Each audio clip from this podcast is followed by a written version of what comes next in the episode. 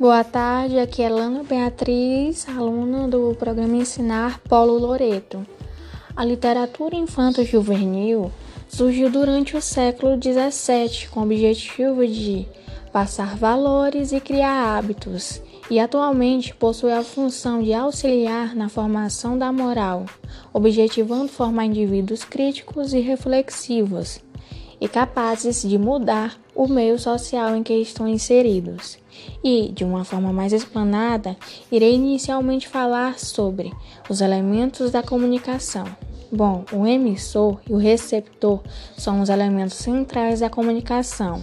O emissor é aquele que emite, ou seja, que pronuncia ou envia uma mensagem, também é chamado de remetente e tem função emotiva. O receptor é aquele que recebe a mensagem enviada pelo emissor e tem função conotativa. Isto é, a troca de mensagem entre o falante e o ouvinte é constituído por esses componentes. E entre o emissor e o receptor estão a mensagem, conteúdo transmitido pelo emissor, que tem função poética, canal, meio pelo qual circula a mensagem, que tem função fática. Código, conjunto de signos e regras de combinação utilizadas na transmissão e recepção da mensagem, que tem função metalinguística.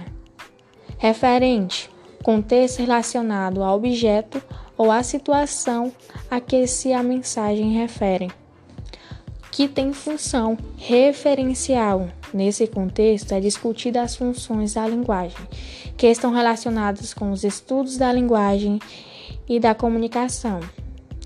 Estas estão divididas em seis funções de linguagem definidas pelo linguista Ramon Jacobson, que foi um pensador russo que é considerado um dos mais importantes linguísticos do século XX e pioneiro da análise estrutural da linguagem, da poesia e da arte. Inicialmente irei falar sobre a função emotiva ou expressiva, é aquela que tem o foco no emissor, aquele que elabora a mensagem, seja por meio da linguagem verbal, falada, seja através da mensagem não verbal. Por meio desse tipo de função, é possível identificar opiniões, emoções, sentimentos e pontos de vista. Segue então a função apelativa ou conotativa. É usada para convencer o interlocutor, levando a que esse tenha um determinado comportamento, pensamento ou atuação. Faz um apelo visando primordialmente persuadir o receptor.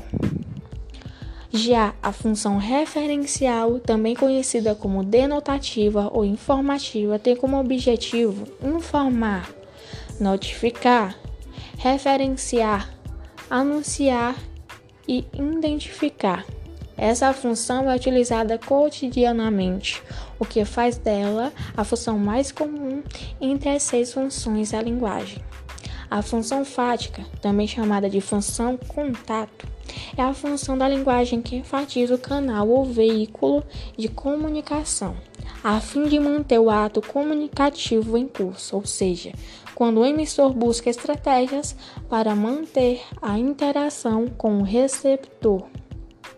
A função metalinguística dá ênfase ao código, ou seja, quando o objetivo da mensagem é falar sobre a própria linguagem.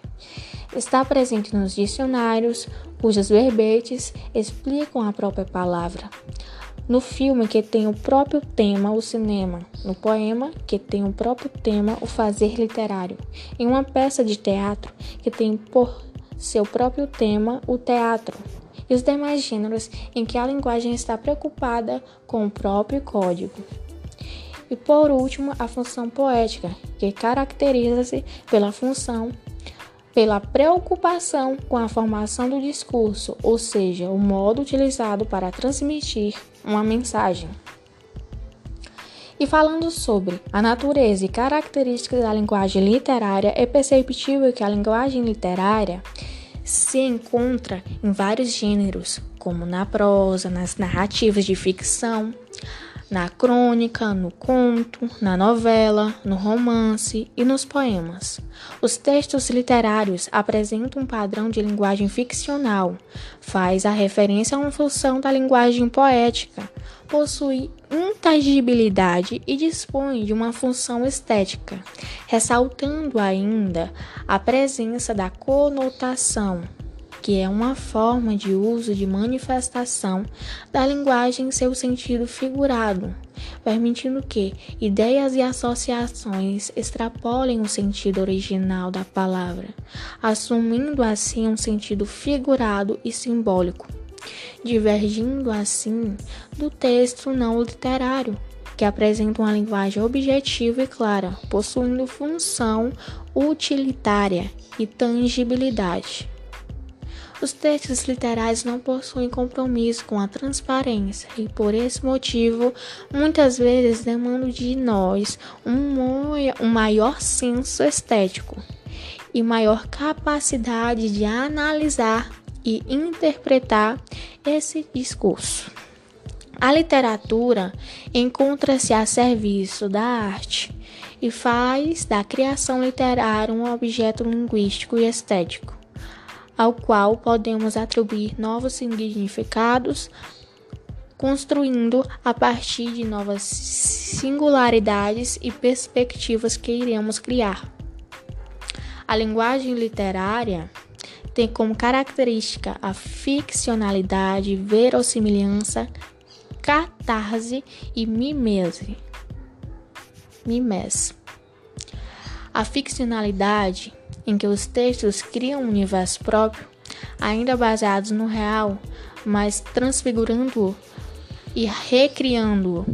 A verossimilhança tem muita importância nas narrativas e surgiu como preocupação e objeto de estudo desde Aristóteles. De forma geral, o conceito de verossimilhança está relacionado à verdade, ao que se apresenta, ao que tem aparência de verdadeiro.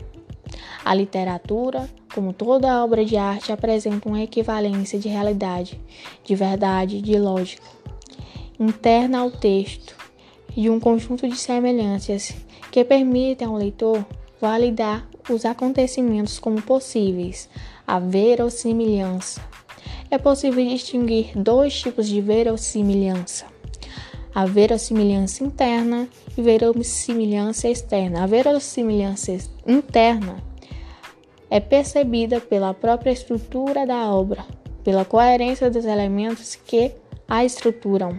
A verossimilhança externa é percebida no mundo real, confere ao mundo imaginário a percepção da realidade. A catarse era um conjunto de sensações e contrasensações, um efeito moral que buscava avaliar os sentimentos produzidos pela própria obra de arte. O terror, a piedade, as tensões.